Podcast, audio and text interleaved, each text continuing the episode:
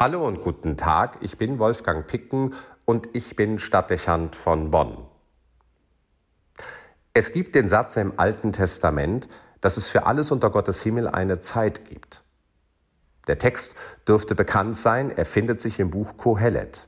Da hören wir, es gibt eine Zeit zum Gebären und eine Zeit zum Sterben, eine Zeit zum Töten und eine Zeit zum Heilen eine Zeit zum Niederreißen und eine Zeit zum Bauen, eine Zeit zum Weinen und eine Zeit zum Lachen, eine Zeit zum Umarmen und eine Zeit, die Umarmung zu lösen, eine Zeit zum Suchen und eine Zeit zum Verlieren, eine Zeit zum Behalten und eine Zeit zum Wegwerfen, eine Zeit zum Zerreißen und eine Zeit zum Zusammennähen, eine Zeit zum Schweigen und eine Zeit zum Reden eine Zeit zum Lieben und eine Zeit zum Hassen, eine Zeit für den Krieg und eine Zeit für den Frieden. Unsere Lebenserfahrung bestätigt die Worte der Weisheitsliteratur. Viele Zeiten in unserem Leben haben ihre bestimmten Themen, denen wir nicht entweichen können. Und fast würde man meinen, dass das irgendwie in jedem Leben zutrifft, kommt die Zeit für alles das, was Kohelet beschreibt. Wir kennen nicht den Zeitpunkt, aber es ist mehr als wahrscheinlich, dass er kommen wird. Daraus spricht ein nüchterner Realitätssinn, der hilft, bescheiden und demütig zu bleiben, auch den günstigen Augenblick auszukosten, nicht zuletzt, weil wir wissen, dass das Leben und die Zeit nicht stillstehen und Wandel kommen wird. Schließlich wirken die alttestamentlichen Worte in manchen Momenten auch tröstlich. Denn wenn wir die Zeiten erleben oder sagen wir besser erleiden, in denen Sterben, Niederreißen, Hassen und Krieg unseren Alltag dominieren und uns scheinbar fest in den Händen halten, dann gibt uns die Erkenntnis des Propheten die Aussicht und Hoffnung, dass auch solche Zeiten vorübergehen und sich irgendwann in ihr Gegenteil verkehren können. Nicht selten ist es allein diese Perspektive, die einem hilft, in schwierigen Phasen auszuhalten und auszuharren. Ja, es gibt für alles eine Zeit.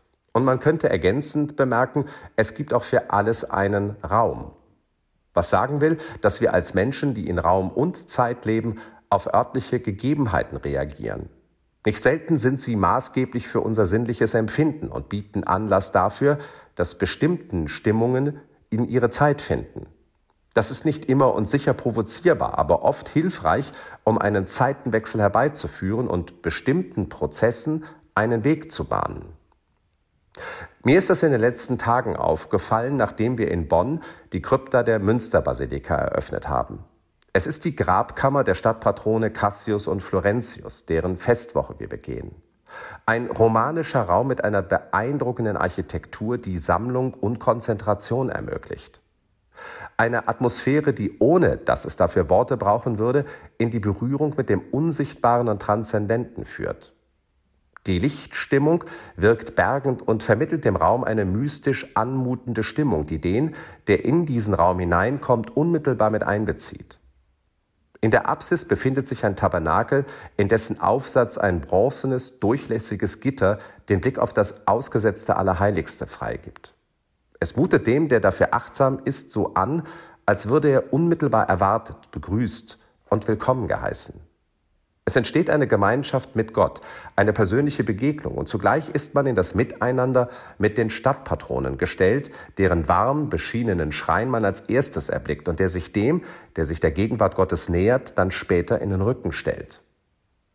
Keine düstere Grabkammer also, kein Geruch von Verwesung und Fäulnis, auch kein dämpfender moralischer Druck, der von dem Anblick auf die Gebeine von Märtyrern ausgehen könnte, die für den Glauben ihr Leben gelassen haben. Nein, es ist der Eintritt beinahe wie in einen Zwischenraum zwischen Himmel und Erde, der das Beten leicht macht, der Tröstung schenkt und Konzentration ermöglicht. Er durchbricht das Gefühl der Einsamkeit und berührt mit Kraft und einem Hauch von Liebe.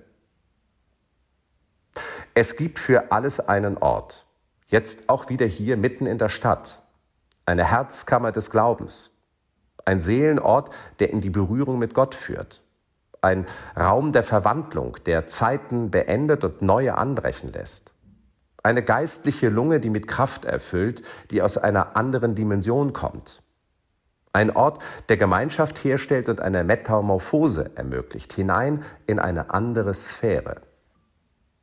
Die Beobachtung, dass das viele ähnlich empfinden, wenn sie zuerst durch den restaurierten Kreuzgang und seinen bepflanzten Innenhof gehen, der bereits beruhigt und Wandel gestattet, und dann über den historischen Kapitelsaal mit seinem romanischen Gewölbe seitlich in die Krypta herabsteigen, zeigt, wie wichtig es ist, dass wir solche Orte schaffen und uns noch mehr als Kirche möglichst als Ganzes als ein solcher Ort verstehen. Die Menschen suchen das andere, auch wenn sie es nicht immer in Worte fassen können oder sich nicht einer bestimmten Religion zugehörig wissen. Sie brauchen die Präsenz Gottes, die es möglich macht, in der Zeit und ihrem Wechsel zu leben. Und sie verlangen nach Orten, in denen es zumindest für Augenblicke möglich ist, der eigenen Situation zu entkommen und eine Zeitenwende zu spüren, weil etwas anderes, besser ein anderer, den Moment mit seiner Präsenz erfüllt und verwandelt. Es erfüllt mich mit Freude und auch Zufriedenheit, dass unsere Stadt jetzt diesen Ort wieder hat. Ich bin mir sicher, sehr, sehr viele werden ihn für sich entdecken. Alles braucht seinen Ort. Es kann dieser in Bonn sein. Aber es gibt viele Orte, an denen wir empfinden können, dass wir ein wenig den Gesetzen von Raum und Zeit entzogen werden. Gut ist, wenn jeder einen solchen Ort gefunden hat, um dann wenn es für die Seele nötig ist, diesen Seelenort aufsuchen zu können und Verwandlung zu erleben. Es ist der Rat des heutigen Tages an Sie alle. Suchen und finden Sie einen solchen Seelenort und nehmen Sie sich immer wieder die Zeit, ihn aufzusuchen. Denn das braucht es für uns.